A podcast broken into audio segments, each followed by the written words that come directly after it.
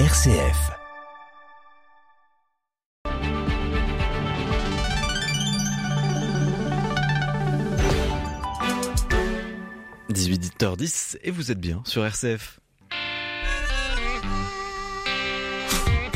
Bonsoir et bienvenue à toutes et à tous dans le 18-19 régional.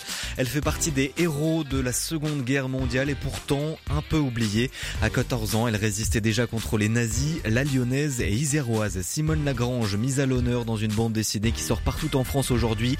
La BD s'appelle Simone et son scénariste est avec nous dans 10 minutes. L'obscurité, le bruit des animaux sauvages plongés au cœur de la forêt rouennaise, au nord de la Loire ce soir.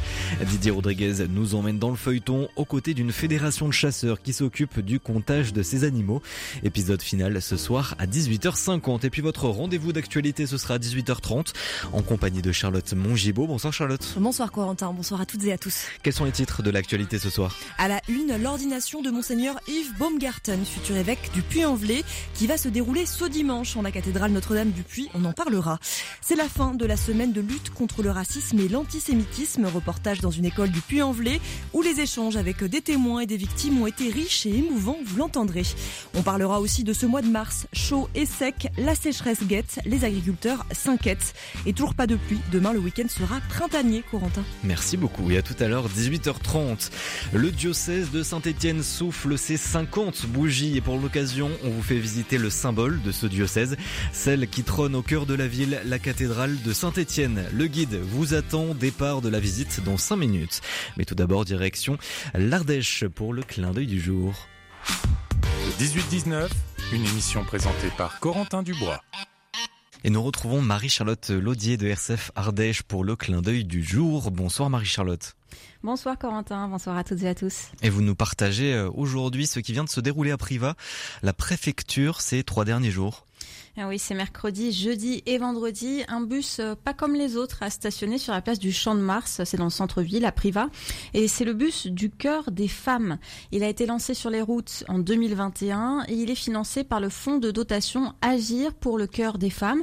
Il sillonne en fait toute la France pour proposer des dépistages de santé gratuits aux femmes en situation de vulnérabilité. L'objectif, c'est de lutter contre les maladies cardiovasculaires des femmes car ces pathologies sont encore très mal dépistées chez elles, surtout chez les femmes Et pourquoi un tel dépistage? Eh bien parce que donc ces, ces, maladies cardiovasculaires, elles sont la première cause de mortalité des femmes en France, à raison de 200 décès par jour. Une étude a été menée sur les 1065 femmes qui sont euh, déjà passées par le bus euh, du cœur des femmes en 2021, et le constat, eh bien, c'est que 90% d'entre elles présentaient au moins deux facteurs de risque cardiovasculaire.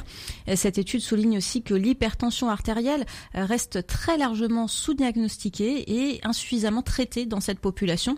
Et pourtant, euh, la maladie cardiovasculaire est évitable dans 8 cas sur 10. Après une tournée en 2021 dans 5 villes, donc euh, cette opération de dépistage et de prévention itinérante se rend dans 20 villes en 2022. Le but affiché euh, du fonds de dotation Agir pour le cœur des femmes est de sauver la vie de 10 000 femmes en 5 ans. Et qu'est-ce qu'on trouve à bord de, de ce bus du cœur des femmes? De mercredi à ce vendredi, les femmes qui le souhaitaient à Privas ont pu prendre rendez-vous pour un dépistage cardiovasculaire, métabolique et gynécologique. C'est un bilan assez complet et puis il y a une proposition d'un parcours de soins si nécessaire. En parallèle, il y avait un village aussi euh, bien-être euh, et santé qui est, euh, achevé là dans, dans, il y a quelques minutes. C'était accessible à l'ensemble des Ardéchois et des Ardéchoises pendant les trois jours avec des stands d'information, de prévention, de bien-être qui étaient animés par des professionnels de santé sur le thème des addictions, des gestes qui sauvent, du sport ou encore de la prévention du cancer. Et pouvez-vous nous parler un petit peu de cette fondation Agir pour le cœur des femmes? Eh bien, c'est l'initiative, euh, Corentin, d'une cardiologue au CHU de Lille et professeur de médecine vasculaire, et puis d'un dirigeant d'entreprise qui ont mis euh, en fait leurs expertises euh, en commun, expertise médicale, scientifique, sociétale, économique, et en faisant des, des, maladies cardiovasculaires chez les femmes une priorité de santé. Agir pour le cœur des femmes veut mobiliser sur l'urgence de cette crise médicale et sociétale, selon elle, en faisant reculer la mortalité cardiovasculaire des femmes. Ça passe par l'expérimentation d'une consultation de dépistage, donc des, des facteurs euh, cardiovasculaires de la femme à 50 ans, le développement de parcours de soins locaux pour une prise en charge des femmes euh, qui associe euh, des professionnels de santé, l'intégration de modules dédiés aux maladies cardiovasculaires des femmes dans les programmes de formation des professionnels de santé, ou encore des campagnes de communication et de dépistage, et puis euh, des, des projets de recherche dédiés à la santé cardiovasculaire des femmes. Cette initiative n'est pas sans lien avec le département de l'Ardèche. Effectivement, puisque un Ardéchois célèbre est membre fondateur du Cœur des Femmes, c'est le chef d'entreprise milliardaire Marc Ladret de la Charrière qui est originaire de Coux, juste à côté euh, de Priva. C'est le dirigeant de l'entreprise Fimalac qui est cotée en bourse. C'est une holding hein, qui investit euh, dans l'immobilier, la culture, le divertissement. Et donc le milliardaire ardéchois était euh, d'ailleurs parmi les, les, les, personnes présentes pour la présentation mercredi du, de ce bus mmh. particulier, ce bus du Cœur des Femmes à la presse, donc à Priva. Et en 2022, donc le bus passe par 20 villes françaises pour dépister euh, gratuitement plus de 4000 femmes en Auvergne-Rhône-Alpes. Rendez-vous donc du 8 au 10 juin euh, à Saint-Étienne. Merci beaucoup euh, Marie-Charlotte Laudier. Merci Corentin. Le diocèse de Saint-Étienne vient de fêter ses 50 ans, un jubilé qui mérite bien un petit détour par la cathédrale que son recteur, le père Bruno Martin, nous fait visiter, une église au cœur de la ville, mais aussi au cœur de tous les diocésains ligériens. Un reportage de Anne Bois. Père Bruno Martin, vous êtes recteur de la cathédrale Saint-Charles à Saint-Étienne. Et bonjour à tous. Première des choses qu'il faut dire, c'est qu'on est dans une des rares cathédrales de France qui appartiennent au diocèse. C'est un privilège qu'on partage avec Notre-Dame de la Treille à Lille et l'église d'Evry, bien évidemment, parce que ce sont des églises qui ont été construites après, après 1905 voilà. et qui donc appartiennent au diocèse. Ici, la première pierre a été posée en 1912. En fait, on voulait construire une cathédrale. Vous savez, le diocèse Saint-Étienne n'a que 50 ans. Il oui. est devenu indépendant en 1971, mais le projet était dans les tuyaux depuis 1850. Et à un moment donné, à la fin du 19e siècle, on a dit il faut construire une église qui pourra devenir la cathédrale de Saint-Étienne. C'était une question de taille? Oui ah, de taille, de, prestige. Depuis, on l'a construite intentionnellement à un endroit stratégique, puisqu'il y a la mairie d'un côté, la préfecture de l'autre, et sur le troisième côté de la place, la, cathédrale. Seulement, euh, du coup, on a demandé les plans à euh, Pierre Bossan, qui est l'architecte de Fourvière. D'ailleurs, l'édifice dans lequel nous, nous sommes a les dimensions même de Fourvière, en, en longueur et en largeur, pas en hauteur. C'est un peu moins haut, il n'y a que 19 mètres sous voûte. Et en 1912, on a pu poser la première pierre. Mais la guerre de 14 a interrompu les travaux. Oui. Les travaux ne se sont terminés qu'en 1934. Euh, 33, la, la, consécration, 1934, la, la fin des travaux, la crise économique, la Deuxième Guerre, ce qui fait que si on lève la tête et qu'on regarde les chapiteaux, on s'aperçoit qu'en fait, ils sont ce qu'on appelle épanelés, c'est-à-dire qu'ils sont mis en forme, mais on n'a jamais fait les sculptures. Ils sont restés très sobres, on voilà, va dire. Du coup, du coup, on a un édifice qui a une certaine qualité justement par sa sobriété.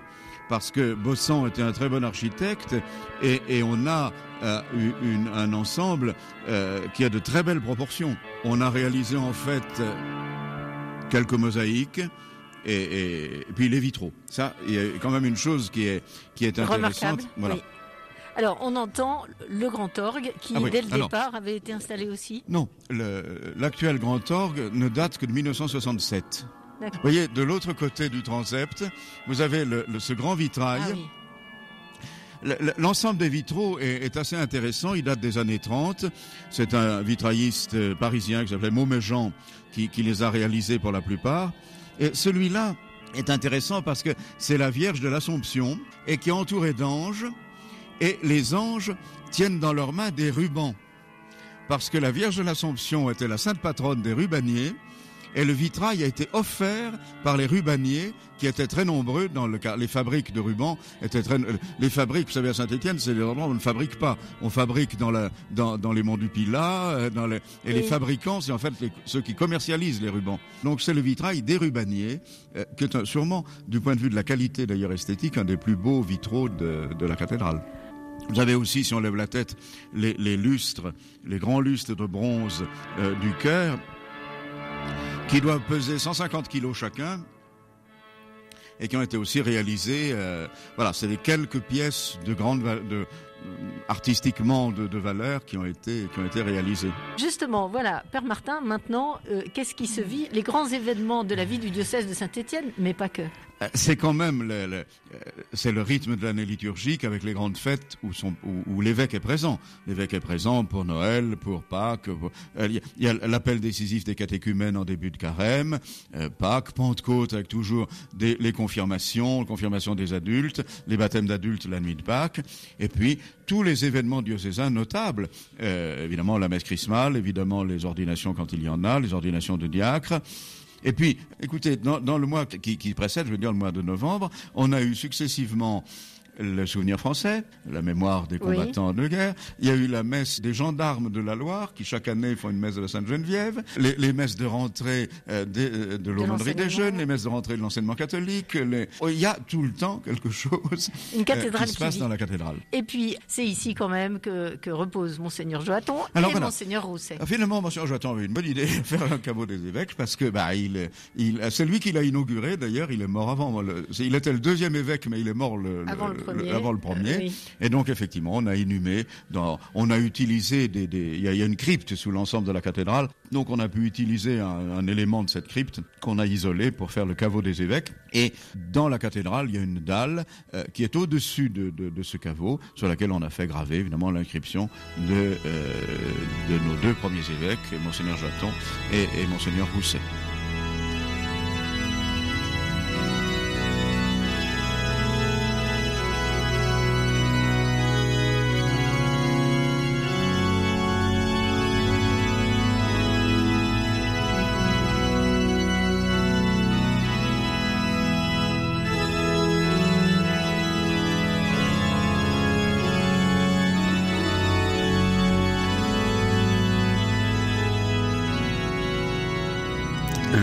De la cathédrale de Saint-Étienne, donc avec ce diocèse de Saint-Étienne qui fête ses 50 ans. C'était un reportage d'Anne Bois pour euh, RCF. Et tout de suite, eh bien, on retrouve notre invité dans le 18-19. 18-19, l'invité. Obéir, c'est trahir. Désobéir, c'est servir. Premier tome de la bande dessinée Simone qui sort aujourd'hui partout en France. Une bande dessinée sur l'histoire d'une résistante de notre région, Simone Lagrange, née à Saint-Fond dans le Rhône en 1930 et morte à la tronche près de Grenoble il y a 6 ans. Une jeune résistante juive puisqu'en 1944 elle n'a que 14 ans et devient agent de liaison. Une histoire qu'a voulu raconter Jean-David Morvan que nous recevons ce soir dans le 18-19 régional. Bonsoir. Bonsoir. Vous êtes scénariste de cette euh, bande dessinée Simone qui est une série hein, puisqu'il y a euh, trois tomes qui paraîtront au total aux éditions donc Glénat. Le dessin est assuré par euh, David Evrard et Walter Pesali est chargé des couleurs. Beaucoup de résistants durant la, Seconde Guerre mondiale, on, en a eu beaucoup. Pourquoi vous avez choisi de raconter ce, destin de, Simone Lagrange, résistante donc régionale ici puisque c'est vraiment une locale? Comment vous êtes tombé finalement sur son chemin de vie? Non, en fait, euh, j'ai eu envie parce qu'elle est extraordinaire. Je pense que c'est vraiment une personne euh, inspirante à tous les niveaux, avec une, puissance euh, de caractère comme ça qui force le respect, quelqu'un de- d'entier et qui a pas reculé non plus au moment où il a fallu repartir dans cette période qu'à mon avis pendant, un temps elle, aurait bien voulu oublier, qui, était celle de sa résistance et de sa déportation. Donc il faut une, grande force de caractère pour le faire. Je, parle depuis cinq ans et j'ai fait une BD qui nous a d'ailleurs valu le prix Goscinny à Angoulême et aussi le Covid d'ailleurs, euh, Madeleine Rico, qui est une résistante euh, parisienne. Et elle dit qu'elle n'a pas parlé pendant quasi 50 ans de cette période de la guerre, parce que ça forçait à se souvenir de tous les camarades morts, etc., et que c'était dur, donc ils n'ont pas voulu parler. Et elle, au moment où, euh, où Klaus Barbie est apparu sur les écrans français, bah, elle s'est décidée à, relancer euh, la chose et, à témoigner euh, contre lui, le faire revenir en France et, témoigner à son procès. C'est très balèze. Et comment vous êtes tombé sur son histoire? J'ai vu un, documentaire et je faisais avant une, euh, une bande dessinée qui s'appelle Irena sur une dame qui a sauvé 2500 enfants du ghetto de Varsovie. J'étais euh, assez euh, avec David Evrard, le même dessinateur. Et en fait, on se demandait vraiment quelle, quelle bande dessinée on allait faire après. Et on est tombé sur ce documentaire tous les deux. Et on a vraiment euh, été euh, impressionnés par, par la force de Simone qui se voit à travers ses mots, à travers tous ses même même quand elle se tient. Enfin, on voit qu'il y a quelque chose euh, vraiment d'incroyable. Et, euh, et on a envie de le raconter et on s'est dit mais peut-être ça va être trop proche donc on a passé presque d'Irena qui est cette dame qui a sauvé 2500 enfants du ghetto de Varsovie et parce que c'est la même période, parce que c'est une résistante, voilà. Et, on a cherché d'autres histoires pendant deux ans. Et à la fin, on s'est dit non, c'est ça qu'on a envie de faire, donc tant pis, on le fait. On est, on est, on, aime vraiment trop cette dame qu'on connaissait pas, hein, vraiment. On l'a découverte comme ça, mais elle nous a tellement marqué tout de suite qu'on s'est dit allez, ce, ce sera Simone. Et une personnalité forte, hein, vous l'avez dit, c'est ce qu'on ressent d'ailleurs euh, du début vraiment à la fin de, de ce premier tome que vous avez euh, écrit, hein, du caractère, du courage, mais aussi une grande sensibilité. Comment vous avez euh, caractérisé ce, ce personnage-là de, de, Simone? J'ai bah, déjà on a on a lu ce qui existait sur elle en livre, on a vu et revu et revu le, le documentaire j'ai vu le procès, j'ai regardé le procès Barbie, j'ai acheté l'énorme DVD. Euh, enfin, il n'est pas énorme parce qu'il rentre quand même dans la boîte à DVD, mais le gros coffret euh, qui dure pendant pendant des heures. Où elle témoigne. Hein. Où elle témoigne, euh, qui était extraordinaire. Hein, face à Vergès, c'est un moment dingue. Et donc, et puis tout ce qu'il y a sur Internet, des archives, des choses. Et puis, je suis aussi allé chercher un peu derrière, c'est-à-dire, je suis allé chercher les traces historiques de, de ce qu'elle raconte sur Jeanne Herman, sur euh, sur Gottsman, euh, qui sont un peu c'est Némésis, hein, on va dire. qui sont aussi les euh, personnages hein, qu'on peut rencontrer dans cette bande dessinée. Voilà, et puis qui sont quelque part les bourreaux de la communauté juive de Saint-Fons, et qui sont des, des, des, personnages horribles et qui ont existé, qui ont été condamnés à mort en 48 et, et, et tués. Et comme, comme disait un historien il y a deux jours, c'est très rare en 1948 d'être encore fusillés pour, euh, pour, euh, pour des choses pendant la guerre. Ça, c'est arrivé beaucoup fin 44, en 45 encore un peu. Et après, euh, on a décidé de réunifier la France, donc on a arrêté de, fusiller les gens, mais en tout cas d'exécuter les gens. Mais c'est vrai que je, crois qu'elle a été fusillée. Mais mais c'est mais en 48, c'est vraiment, il fallait vraiment que l'effet du procès soit très très grave pour pour que ça arrive. Et effectivement, j'ai lu des rapports du procès et, et c'est plus que grave. Donc, euh, donc j'ai essayé d'aller chercher tous ces personnages, euh, de leur donner une vie et puis de contextualiser aussi euh, mm. cette résistance lyonnaise qui est, qui est quand même une, une, des, une des plus grandes résistances de France. Donc Lyon, c'est quand même la zone sud, c'est Raymond Aubrac et Lucie Aubrac. c'est là où a été arrêté Jean Moulin, mais où il a beaucoup travaillé, où il a créé le CNR. Donc c'est c'est vraiment c'est vraiment la ville de la résistance française. Mm. Avec Grenoble pour pour d'autres raisons. Euh, qui a les Compagnons de la Libération, Grenoble et pas Lyon. À mon avis, ils ont choisi entre les deux, mais Lyon est aussi très important euh, comme, comme nœud central. Donc, euh, donc voilà, j'avais vraiment envie de raconter tout ça. Et, puis aussi le bombardement à Lyon, la venue de Pétain. Vraiment essayer de contextualiser, de raconter au-delà de la vie de Simone, la vie des gens cette période. Gros travail historique avec plein de détails aussi, on, l'évoquera avec vous, euh, Jean-David Morvan tout à l'heure. Euh, mais dans la construction de ce personnage, est-ce que vous vous êtes aussi déplacé peut-être euh, en local, essayer d'avoir des témoignages de, proches aujourd'hui encore de, de Simone? Je me suis déplacé, on est venu à Grenoble, à Lyon évidemment. Et, maintenant que le tome 1 est sorti, j'ai eu, j'ai eu au téléphone le fils de Simone, qui est un garçon très sympathique, vraiment que j'ai trouvé, et qui, je pense, a, trouvé surprenant quelques, quelques parties pris de la bande dessinée. Lesquelles? euh, oh, sans, doute le début et la fin, c'est-à-dire euh, le, fait que Jeanne Herman lui parle dans l'oreille. Mais ça, c'est un côté très, très, très Tintin, finalement, très narratif de la mauvaise voix. Et c'est pour montrer le caractère de Simone qui, malgré tout ce qu'elle a vécu, euh, en fait, surmonte ça. Et, et le, rêve, le cauchemar final où, Barbie demande, pardon, on demande à être rééduqué. Mais en fait, on voulait vraiment faire une bande dessinée d'auteur là-dessus. On voulait pas euh, faire un alignement de scènes réel, on va dire, mais qui, euh, mais qui serait assez froide. En fait, je voulais vraiment m'investir en tant qu'auteur dans ce, dans ce récit euh, pour faire passer des choses aux, lecteurs qui seraient soit, euh, choquantes, aussi pour tous les lecteurs, j'imagine. Et donc, je suis, je suis vraiment désolé pour lui, on fera, et on fera attention. Et en même temps, avoir cette, cette véracité historique la plus proche. Alors, on a parlé, vraiment, moi j'ai vraiment je l'ai trouvé très sympa et j'ai très bien compris son petit trouble à ces moments-là, puisqu'il a mieux connu sa mère que moi. Et justement, je voulais dépasser le fait que de la connaissance, mais d'en faire un vrai personnage de bande dessinée aussi. Et puis euh, pour la suite, euh, il m'a dit, mais on, et j'ai accepté avec plaisir. J'aurais bien aimé le voir là, mais comme j'ai dit, j'avais le Covid. Mais euh, j'irai le voir. On discutera sur les scénarios aussi pour euh, pour éviter quelques petites erreurs historiques possibles, pour qu'il me donne plus de détails, etc. Dans, dans la construction des deux autres tomes, euh, c'est ça? Comment? Pour la construction du tome 2 et du tome 3 Des tomes 2 et 3, ouais. Hmm. Mais c'est vrai que sur le premier, je trouvais important de, de, de, de faire mon bouquin et d'en parler à partir de là pour, euh, pour avoir une vraie base de travail parce que Je sais que c'est quelqu'un de super important qui a beaucoup travaillé sur la mémoire à, la suite de sa mère et tout ça, mais c'est aussi souvent des gens qui connaissent pas la bande dessinée. Et je pense que ce que je voulais raconter et la manière dont je voulais le raconter était difficilement explicable avant même de l'avoir fait. Mais la première chose qu'on a faite dès qu'on a eu l'album, moi j'ai eu le premier et lui a eu le deuxième qu'on a reçu chez Glénat. On lui a envoyé tout de suite. Je l'ai appelé au téléphone et, voilà, on s'est lancé comme ça.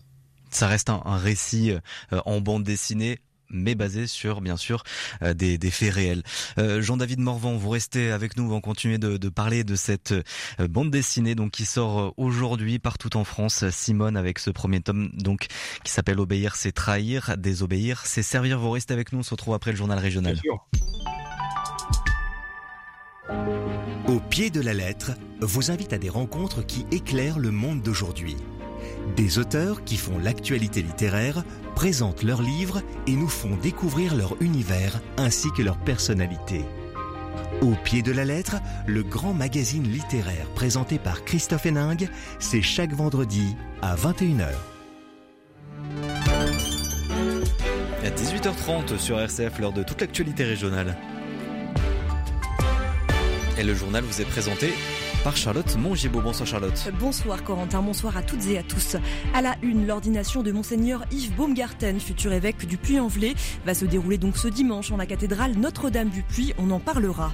Et c'est la fin de la semaine de lutte contre le racisme et l'antisémitisme. Reportage dans une école du Puy-en-Velay où les échanges, vous l'entendrez, avec des témoins et des victimes ont été riches et émouvants. On parlera aussi de ce mois de mars, chaud et sec, la sécheresse guette, les agriculteurs s'inquiètent. Et demain, toujours pas de pluie, le week-end sera bien printanier.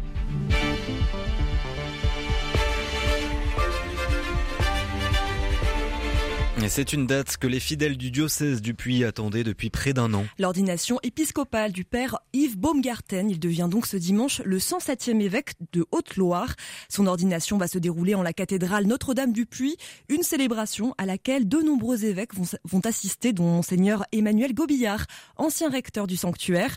Il est aujourd'hui évêque auxiliaire du diocèse de Lyon et sans surprise, ils ont parlé ensemble du diocèse du Puy-en-Velay. Je lui ai dit que du bien du diocèse du Puy et je pense euh, vraiment que le diocèse a beaucoup de chance de l'avoir et que lui a beaucoup de chance de recevoir euh, ce, diocèse. Euh, ça sera une belle rencontre parce que j'ai pu lui, lui donner pas mal d'éléments sur tout ce que j'ai aimé au Puy, depuis les gens en passant par le presbytérium, une bonne équipe de diacres, des, des laïcs en mission ecclésiale de qualité. Vraiment, ce sera la rencontre d'un beau diocèse. On a parlé du sanctuaire évidemment, de toute la dimension du pèlerinage. J'ai fait l'intermédiaire et j'ai été heureux de ça, de, pouvoir parler avec euh, beaucoup de passion du diocèse du Puy, et puis de pouvoir lui donner l'envie d'y aller. Je crois qu'il il est heureux. Je crois qu'il est heureux. Voilà, l'ordination de Monseigneur Yves Baumgarten, début de la célébration à 15h30 ce dimanche en la cathédrale Notre-Dame du Puy. Et puis aujourd'hui, tous les catholiques du monde sont invités à prier pour la paix à l'appel du pape François. Le souverain pontife a consacré cet après-midi l'Ukraine et la Russie au cœur immaculé de Marie pour implorer la paix. Le texte de la prière a même été envoyé mercredi par le Vatican aux évêques du monde entier et fait rare, il a été traduit en 35 langues dont le russe et l'ukrainien. Lettre arrivée entre autres en Haute-Savoie où presque toutes les paroisses ont organisé un temps de prière cet après-midi, micro tendu à des catholiques au Savoyard. On voit euh, une œuvre de division, euh, l'intelligence qui disparaît, euh, etc. Donc c'est important que notre lien par la prière s'exprime. On a la chance d'avoir une église qui est présente dans tous les pays et que voilà, c'est une réponse des chrétiens au niveau mondial. Jésus dit quand deux ou trois demandent, se mettent d'accord pour demander quelque chose, je l'exaucerai.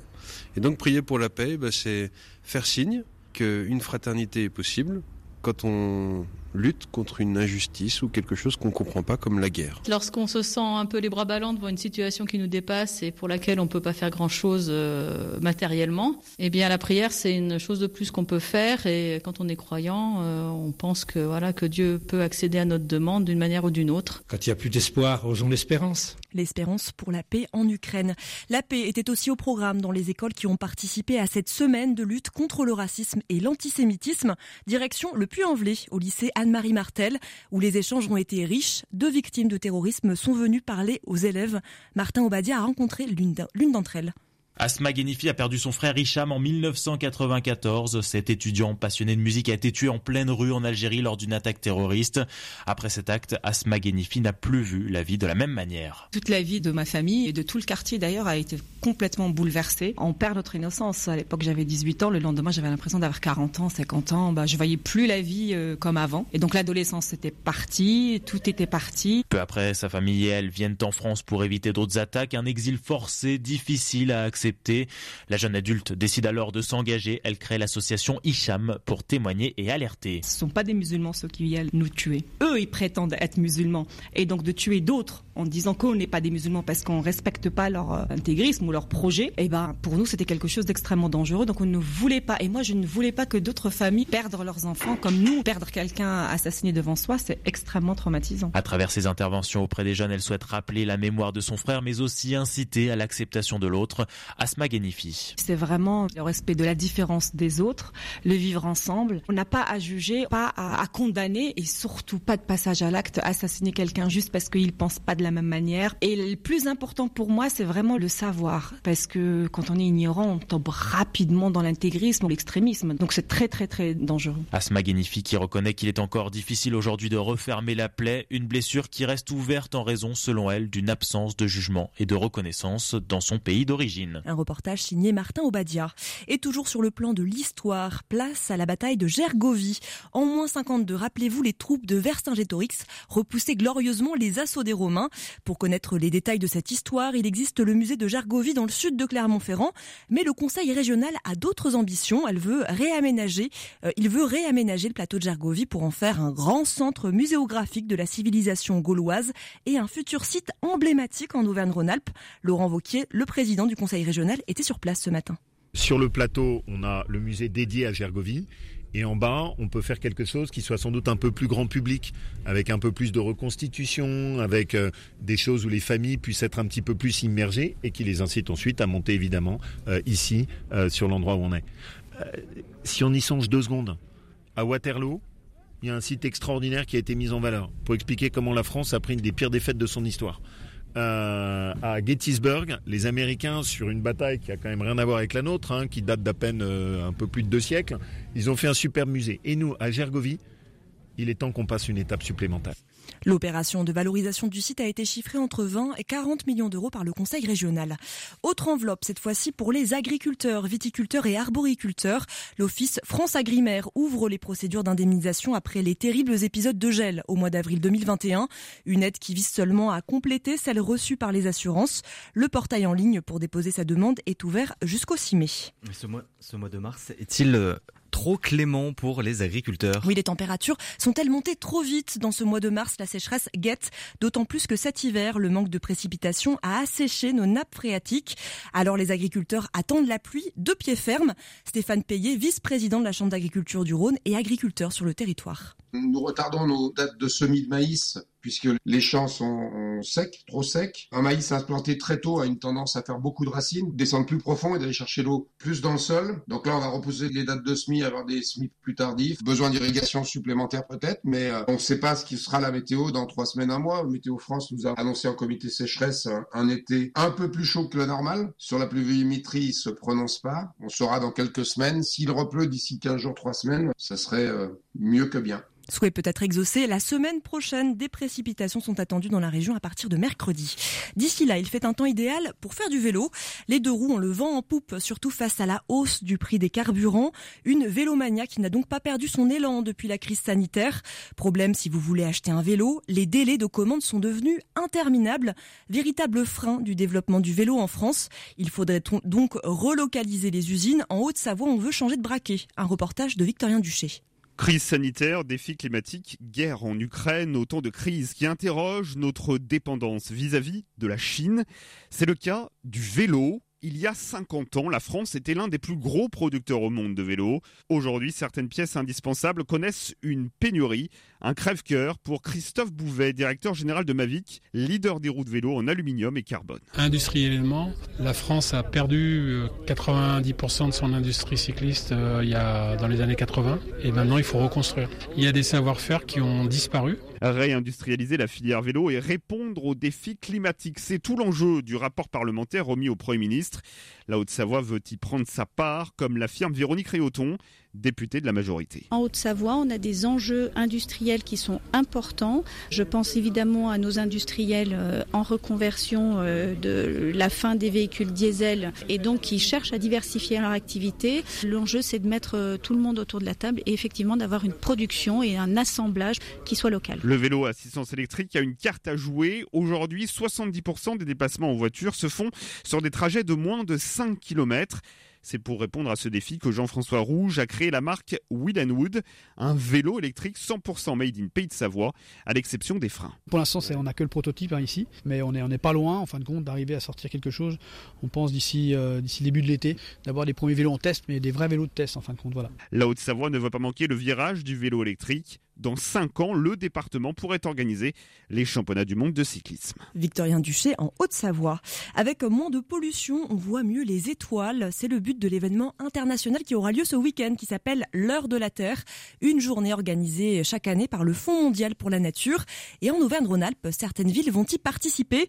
Bourg-en-Bresse éteint les lumières ce soir de 23h à 6h dans les quartiers résidentiels de Vennes et de la Citadelle, tandis que Lyon n'allumera pas samedi soir les façades de l'hôtel de ville, du théâtre des En tout 370 sites habituellement mis en lumière. Place aux étoiles donc ce week-end, surtout que le ciel sera dégagé. On fait le point sur la météo dans quelques instants, mais avant, une idée culture. Ce week-end au monastère royal de Brou, à Bourg-en-Bresse, une nouvelle exposition ouvre qui s'intitule Amour, guerre et beauté. Alors de quoi s'agit-il? Difficile à deviner, Magali Bria-Philippe, conservatrice en chef. L'exposition va montrer pour la première fois au public euh, l'histoire peu connue et mouvementée des ducs de Bourgogne, qui étaient alors à la tête de territoires euh, très vastes, euh, de Dijon jusqu'à Amsterdam. Et nous avons emprunté le titre à une série à rebondissement en le détournant pour montrer justement que cette histoire avait consisté à la fois en mariage, en alliance, mais aussi en guerre, en conflit. Et puis la beauté, bien sûr, parce que ces œuvres d'art euh, proposent aussi euh, un regard euh, esthétique, un regard romantique sur cette épopée bourguignonne. Principalement des peintures, de grandes peintures de salon en particulier, mais aussi de plus petits formats destinés à des collections privées qui proviennent d'un peu partout en Europe un grand nombre d'artistes de toute l'Europe ont traité de ces sujets et parmi eux, on va retrouver Eugène Delacroix, très inspiré par les romans de Walter Scott. Mais euh, nous avons également des artistes euh, comme Sophie Rude, comme William Gates, euh, qui est un artiste malinois qui a beaucoup représenté Marguerite d'Autriche. Une exposition à voir jusqu'au 26 juin. Qu'est-ce qui nous attend côté météo ce week-end? Beaucoup de soleil. Il fera demain après-midi entre 17 et 19 degrés et même programme le dimanche. Il fera entre 18 et 20 degrés dans l'après-midi. Merci beaucoup Charlotte et on vous retrouve dès lundi 18h30 pour l'actualité régionale. Une société inclusive et fraternelle, c'est ce que fait l'association Simon de Sirène dans ses maisons partagées où vivent ensemble des personnes valides et d'autres dont la vie a basculé dans le handicap. Dans Vous avez dit fragile, celles et ceux qui vivent cette expérience en témoignent. Vous avez dit fragile, c'est ce samedi à 19h. 18-19, l'invité.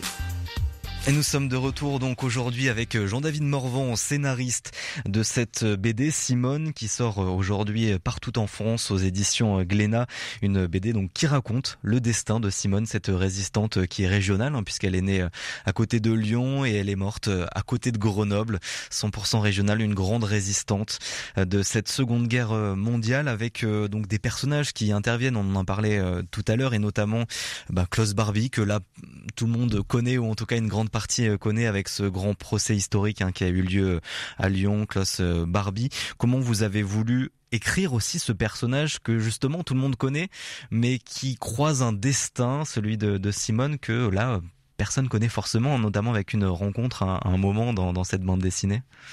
Bah, j'espère surtout qu'on connaîtra mieux Simone grâce à la bande dessinée, un public un public jeune et j'ai quand même réfléchi, euh, enfin jeune, pour tout le monde, c'est-à-dire moi, on fait vraiment de la BD tout public, c'est-à-dire euh, je fais attention à, raconter les choses d'une manière qui puisse être lue par tout le monde sans les édulcorer.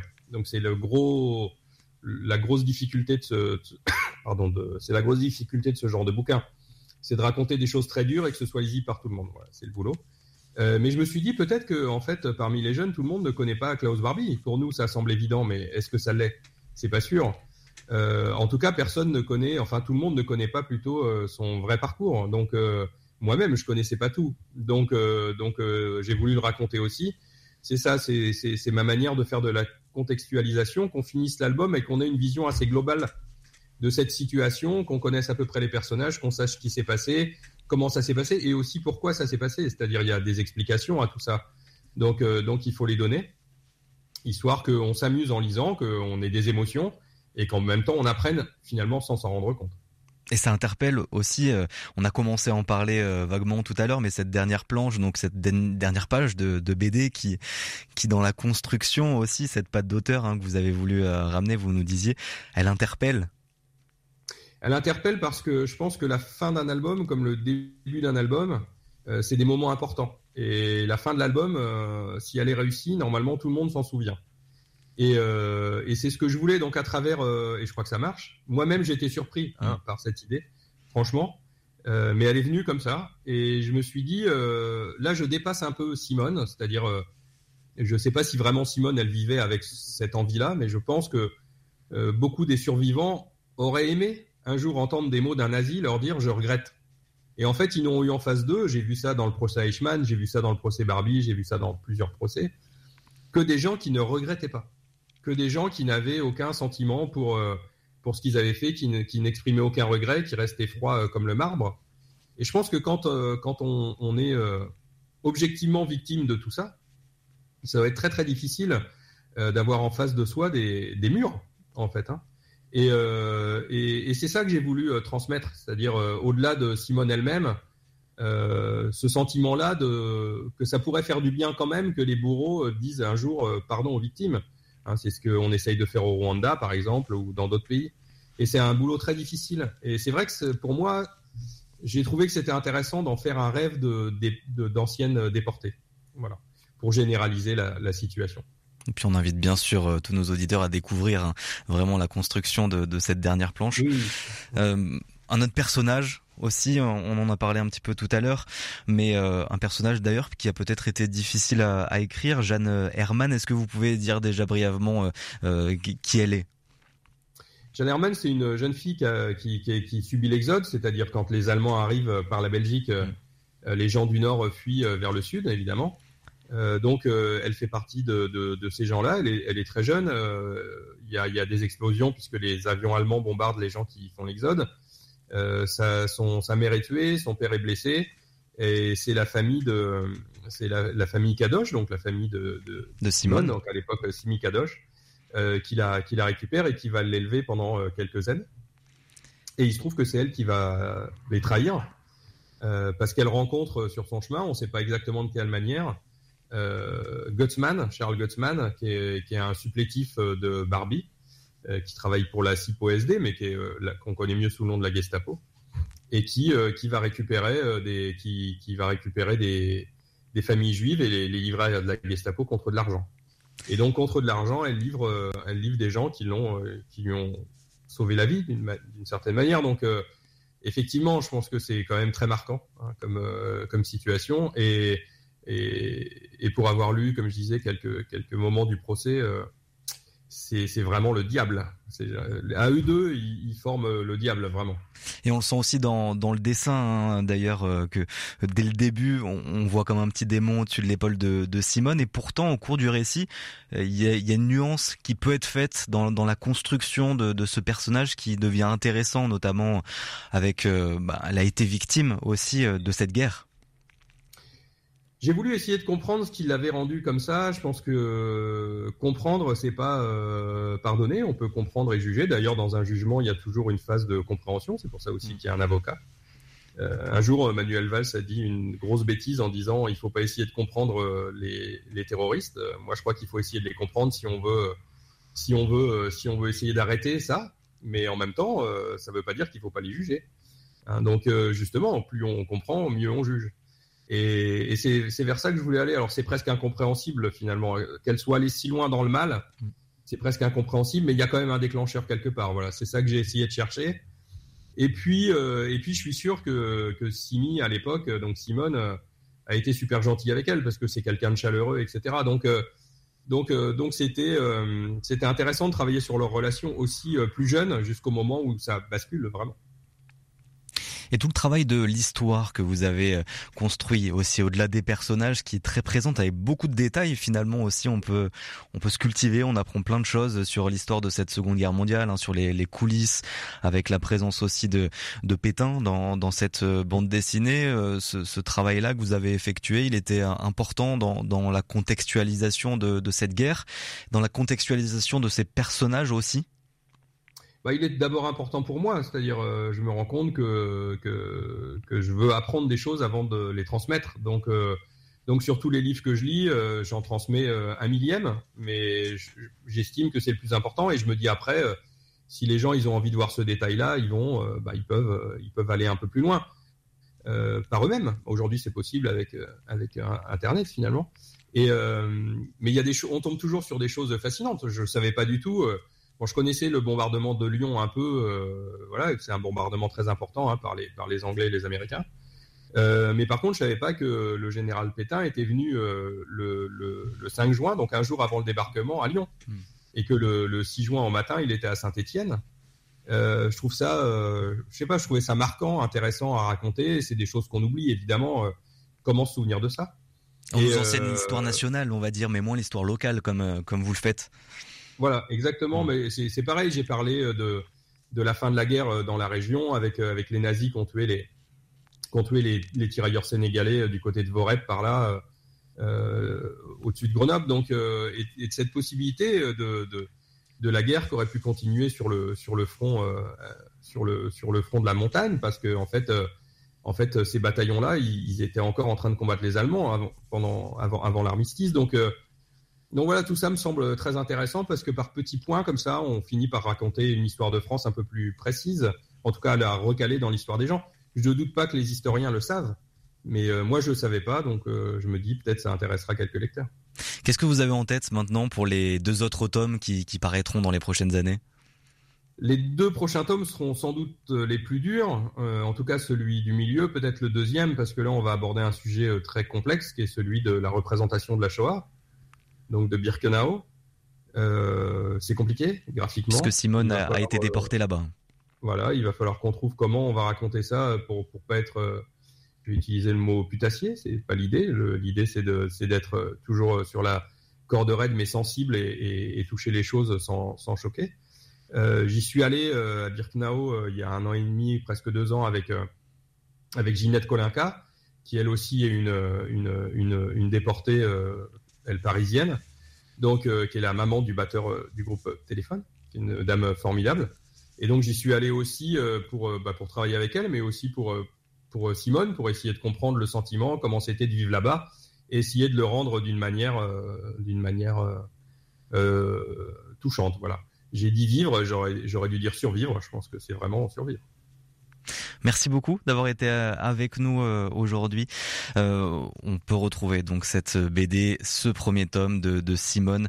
On rappelle le titre Obéir c'est trahir, désobéir c'est servir et donc on attendra les deux prochains tomes qui seront aussi aux éditions Glénat. Merci beaucoup d'avoir été avec nous Jean-David Morvan. Au revoir. 18-19, le feuilleton de la semaine. Et ce soir, dernier épisode de ce feuilleton sur le comptage de la population des lièvres et des animaux de la faune sauvage sur la côte rouennaise dans le nord de la Loire. Un comptage réalisé de nuit par Mathieu Roche, technicien de la Fédération départementale de la chasse dans la Loire, et Alain Guy et Hervé, des chasseurs de la côte rouennaise, en reportage de Didier Rodriguez de RCF Lyon. Mathieu, est-ce que hum, vous effectuez des, des comptages aussi pour euh, les animaux qui se trouvent euh, plutôt dans la montagne? Alors à la Fédération des départementales des chasseurs de la Loire, on réalise euh, des comptages lièvres, des comptages euh, chevreuils et des comptages cerfs. Donc euh, les comptages lièvres et le comptage cerfs s'effectuent par les techniciens avec l'aide des bénévoles comme aujourd'hui.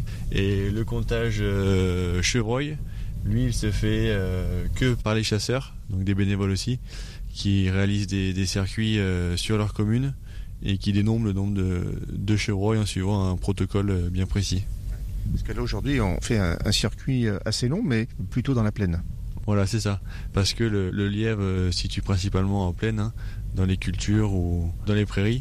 Et oui, les comptages CR, c'est plus euh, dans les montagnes, enfin, dans les collines. Hein, il n'y a pas forcément de montagne euh, chez nous, mais plus dans les hauteurs, on va dire, oui.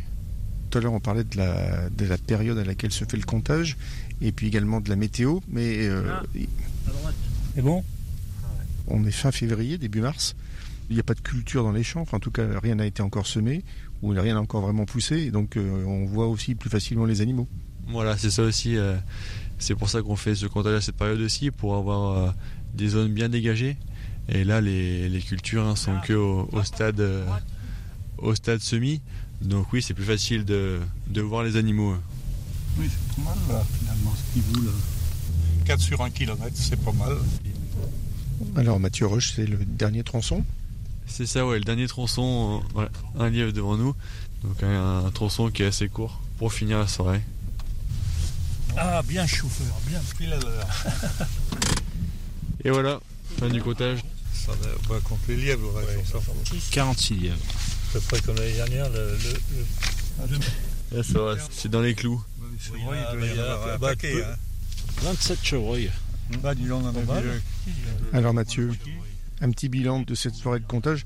On est parti un peu après 19h, il est presque minuit. Ça s'est passé plutôt bien. Plutôt bien, un début de comptage qui était assez calme, avec euh, peu d'animaux euh, de vue, mais au final, euh, on se retrouve avec des résultats assez satisfaisants, surtout pour le lièvre, avec 46 lièvres d'observés sur les 27 km et demi, donc on retombe un peu sur les chiffres de l'année dernière. C'est assez encourageant, mais il reste à confirmer demain pour le deuxième comptage sur les mêmes circuits pour voir si on est encore dans la bonne moyenne. Une répartition des animaux assez variée selon les endroits. Oui, c'est sûr. Après, ça dépend des soirs, hein. ça dépend des habitudes des animaux. Mais c'est vrai qu'il y a assez de différences entre les secteurs. On a peut-être vu des, animaux euh, en fin de parcours qu'on verra peut-être euh, autrement euh, demain. Peut-être qu'on verra plus d'animaux en début de parcours et, moins à la fin. Ça, c'est assez aléatoire. Hein. Donc, on n'est pas maître des choses et on verra comment ça se passe demain votre équipe de, de compteurs, là, Guy, Alain et Hervé? Bah, une bonne équipe, hein, ça a bien fonctionné. Ils ont, ils ont fait le, bon job hein, en éclairant bien les, les zones, les zones de, tronçon. Donc, euh, non, un comptage, euh, comptage qui est très bien passé. merci beaucoup. Merci à vous. Un reportage à retrouver en intégralité demain sur notre antenne et à réécouter quand vous le voulez sur le site internet rcf.fr.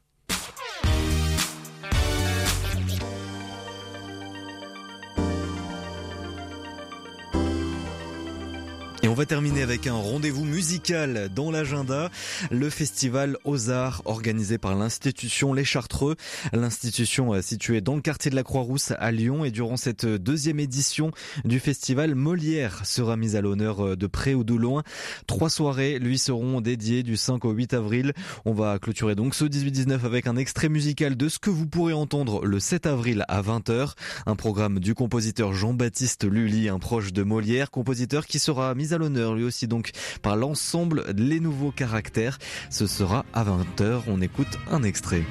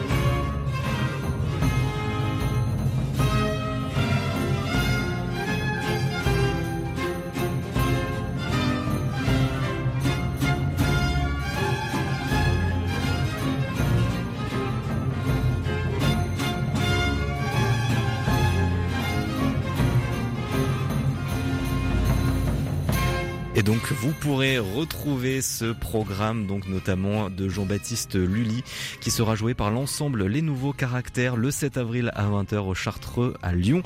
Et ça se passe dans le quartier de la Croix-Rousse. Et c'est la fin du 18-19 régional. Merci à toutes et à tous de nous avoir suivis. Merci à toutes les équipes de RCF en Auvergne-Rhône-Alpes, à Benoît Lotte à la réalisation de cette émission. On se retrouve nous demain à 18h10. Tout de suite, c'est le journal national et international présenté par Clotilde Dumay. Alors très belle soirée, surtout prenez soin de vous.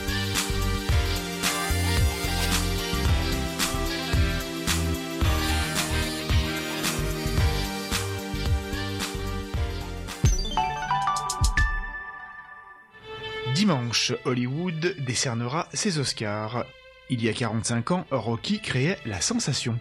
Au-delà du film de genre, il mettait à l'honneur, à travers un petit boxeur, des qualités telles que le courage, la loyauté et l'humilité, des valeurs au fond très chrétiennes, portées par la musique magistrale et incarnée de Bill Conti, à retrouver ce samedi à 13h15 sur RCF dans la symphonie du cinéma.